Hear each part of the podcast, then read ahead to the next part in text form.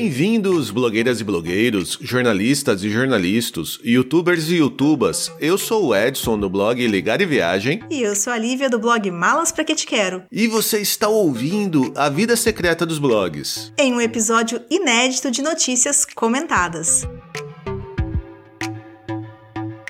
Olá a todos, bem-vindos de volta. Olá! Cá estamos nós de novo em um episódio com as notícias mais recentes e importantes da nossa área. Lembrando que neste nosso novo formato nós comentamos as notícias e nos aprofundamos em algumas delas para deixar claro as aplicações das novidades no dia a dia dos sites e blogs. É isso aí. E hoje nós vamos falar de taxa de engajamento nas principais redes sociais queda de usuários ativos no Pinterest, o novo botão de reação do Twitter e, claro, as últimas novidades do algoritmo e atualizações no Google. Então, bora começar. Bora lá! Nossa primeira notícia é sobre um relatório publicado esta semana pela agência de dados Rival IQ sobre taxas de engajamento nas mídias sociais. Esta pesquisa se baseou na média de engajamento dos perfis de 150 grandes empresas que possuem uma presença ativa em todas as grandes plataformas.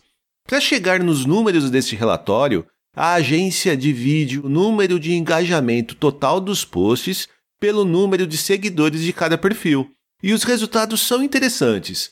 A plataforma com número mais baixo é o Twitter, com média de 0,037% de interações por post. Já no Facebook, o engajamento médio hoje é de 0,064%. O resultado do Instagram é levemente superior, com 0,067% de interações em cada post. Lívia, o que a gente pode absorver desses números? Porque a primeira coisa que eu percebi aqui é que em todas as plataformas os números são muito baixos, né? Sim, é, acho que dá para a gente fazer uma análise assim absoluta e também análises relativas, né? Olhando os números puros e simples assim, eles podem parecer baixos mesmo. Mas acho que é importante lembrar que o estudo se debruçou sobre perfis de empresas muito grandes e que publicam muitos posts por semana. Então, como nós bem sabemos, o alcance dos posts de perfis grandes é menor que os de perfis menores, e quanto maior o número de seguidores de uma marca, né, maior a chance dessa divisão aí do engajamento pelo número de seguidores resultar num número menorzinho. Mas acho que entendendo que este número não é anormal, que ele é próximo do esperado e do apurado em anos anteriores, acho que vale citar que em todas as três redes houve uma queda nessa taxa de engajamento nos últimos três anos.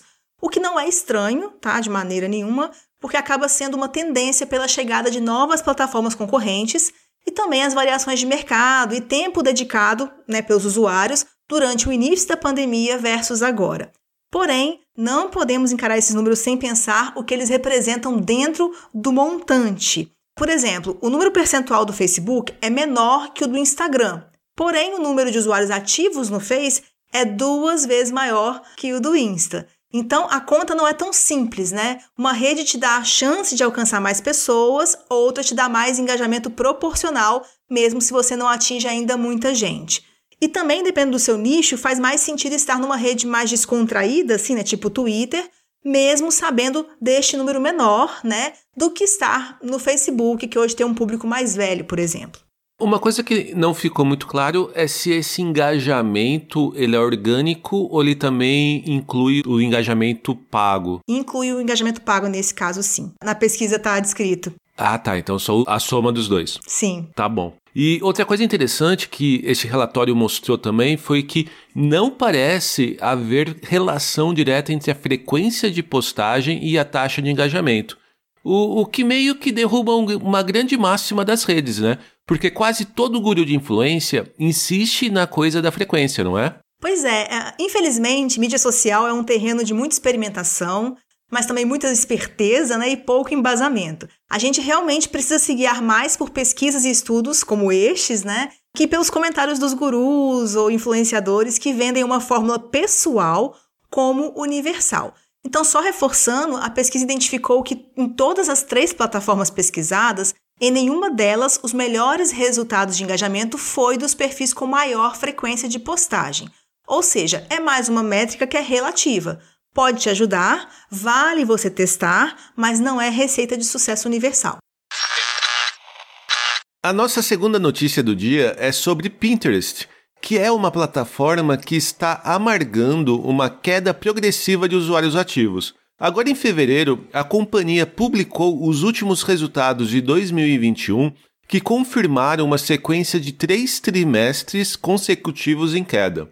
Em números absolutos, a plataforma começou 2021 com 478 milhões de usuários ativos e terminou o ano com 431 milhões, ou seja, uma queda de 47 milhões de usuários ativos no período.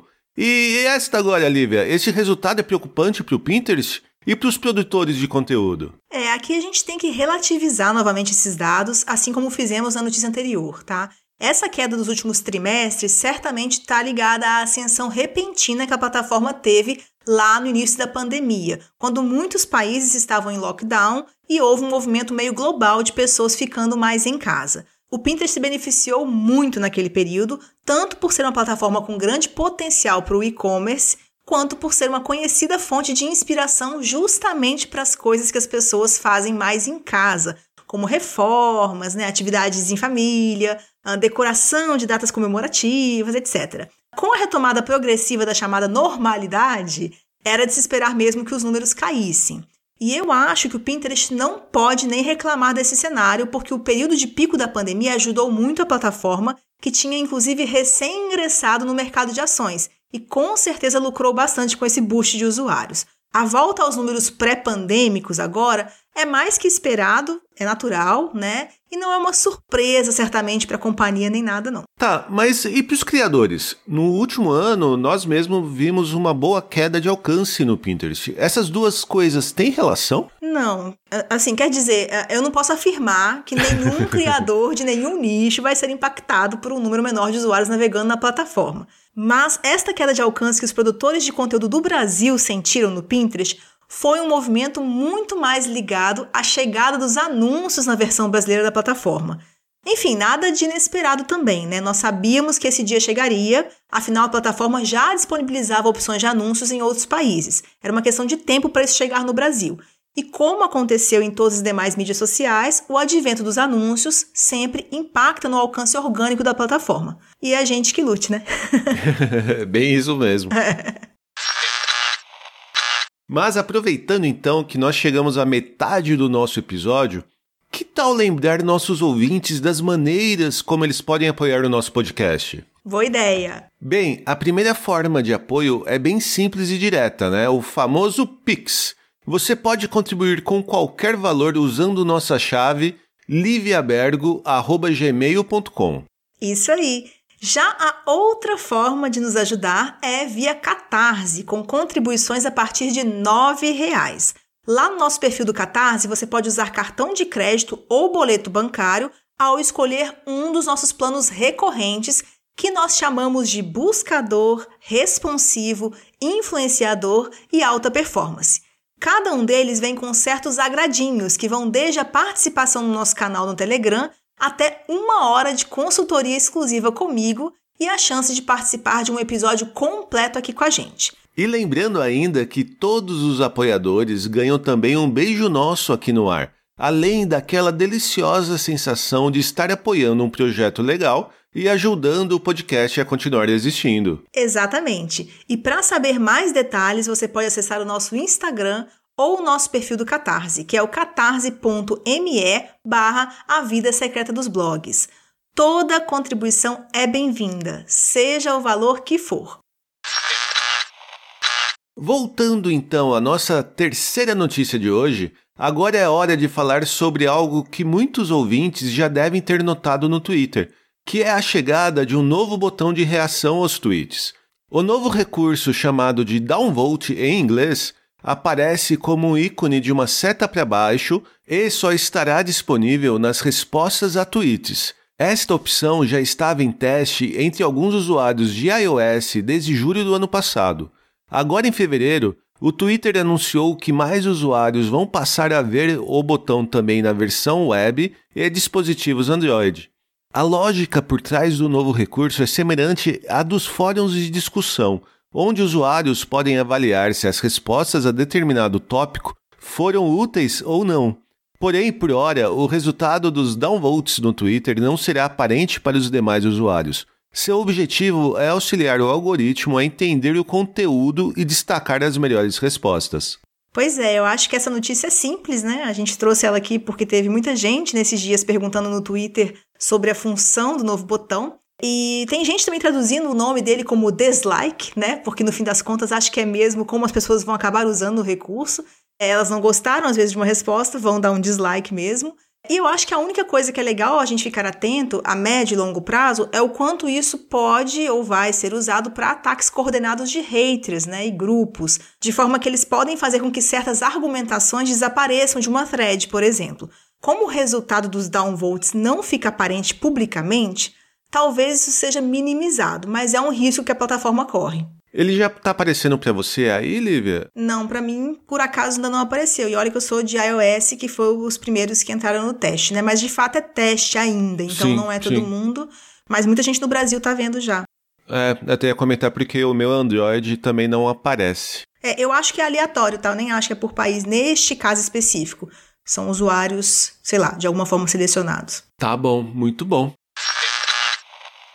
E agora indo para o nosso quarto e último ponto, tem aquela coisa que eu não posso nunca deixar de perguntar, Lívia. E o Google? Novidades? Como que tá nosso amigo Google, né? pois então, o que, que tem acontecendo no Google esses dias? É, tem a, aquela atualização de experiência de página que eu comentei no nosso último episódio de notícias que estava para uh, ser expandido para desktop esse mês. Começou, né, esse rollout aí e deve ir até março, mas volto a dizer que isso talvez não tenha nenhum impacto ou pouco impacto para os criadores aí de conteúdo, os blogueiros e donos de site, então só para saber que ela está acontecendo. A gente já discutiu um pouquinho isso no episódio de notícias passado. Outra coisa que também vale comentar é que teve uma mudança no Google no fim do ano passado, no segundo semestre do ano passado, que a gente comentou em algum episódio de notícias também, que era o fato do Google ter admitido que estava fazendo alterações de títulos nas SERPs, né? Os títulos uhum. de alguns posts poderiam ser mudados para títulos que o algoritmo entende como melhor, mais representativo do conteúdo e tudo mais. Tem um burburinho porque as pessoas fazem SEO querendo que fique daquela forma o título, mas ainda assim aconteceu e a gente começou a observar. E estudos e pesquisas começaram a ser feitos nesse sentido, para acompanhar isso. E saiu um estudo agora, essa última semana, mostrando que numericamente, né, esse fator de que o Google ele muda até 61% dos títulos dos posts da forma como eles aparecem na SERP. Então, eu estou comentando isso, acho que é bom a gente saber o que está acontecendo, só porque se alguém cada vez mais se deparar com uma SERP que tem o seu post com um título um pouco alterado, não estranhar, isso agora é mais que a metade dos títulos podem sofrer isso. Claro que a pesquisa ela é feita às vezes em língua inglesa, talvez impacte menos em português, mas quero o pessoal que nos ouve sabendo que isso acontece, é um movimento natural, é meio que um teste do Google também, não garante que ele vai para sempre mudar títulos, ele deve estar tá testando se isso faz ter mais cliques ou não, e é um movimento que está acontecendo. Acho legal o pessoal ficar sabendo, né? Mas não tem nenhum resultado ou estudo dizendo se isso tem alguma influência em ranking ou mesmo número de acesso? Isso não tem. Tá. Tem muita coisa individual. Tem especialistas falando que gostei, não gostei, meu cliente piorou, melhorou. Muito individual ainda. Eu acho muito. Seria muito leviano trazer, tá? Tá bom. Mas eu acho que vai logo acontecer. A gente vai logo ser mais robusto porque começou a acontecer cada vez mais. E quando começar a dar seus seis meses, um ano disso acontecendo, a gente tem alguns resultados mais embasados, né? E por fim, uma coisa que eu quero comentar que não é nem uma grande novidade, mas é um assunto que está sempre recorrente em fóruns de blogueiros, então acho que o pessoal vai gostar de saber é que o John Miller, ele é um representante do Google que fala bastante com os criadores e com os especialistas em SEO. Ele faz uma live frequente em que ele responde perguntas de especialistas e tudo mais. E na última que ele fez, que eu vou até deixar o link disponível no nosso site, apesar de ser em inglês, as pessoas podem consultar minimamente lá. Ele comentou sobre o valor de ter comentários de usuários nos nossos sites. É, e a gente sabe que normalmente é bom, isso não é muita novidade, mas muita gente fica em dúvida o quanto que realmente ajuda, o quanto que realmente ranqueia, o que ter nesses comentários.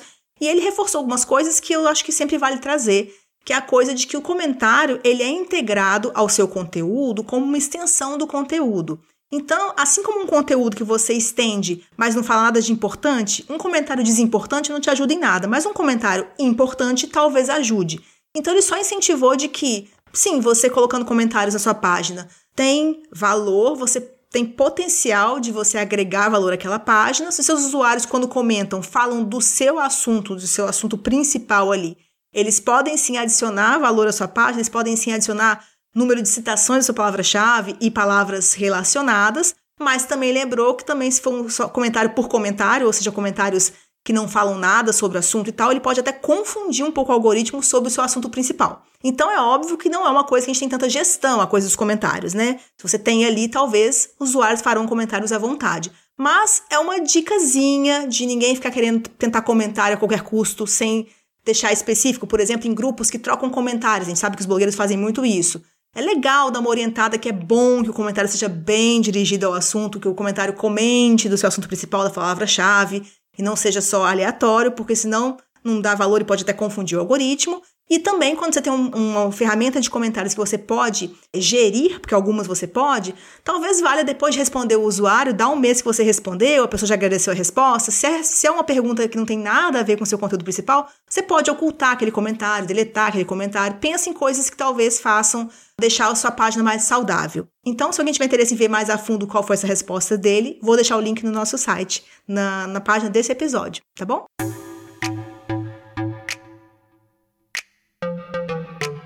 Este foi mais um episódio do podcast A Vida Secreta dos Blogs. Você encontra todos os nossos episódios no site avidasecretadosblogs.com.br ou no seu agregador de podcasts favorito. E para participar do nosso papo com dúvidas e sugestões de outros assuntos, basta mandar mensagem para a gente através do Twitter, Instagram, Facebook ou no nosso e-mail pergunte arroba avidasecretadosblogs.com.br. E não deixe de compartilhar este episódio com outros blogueiros ou donos de site.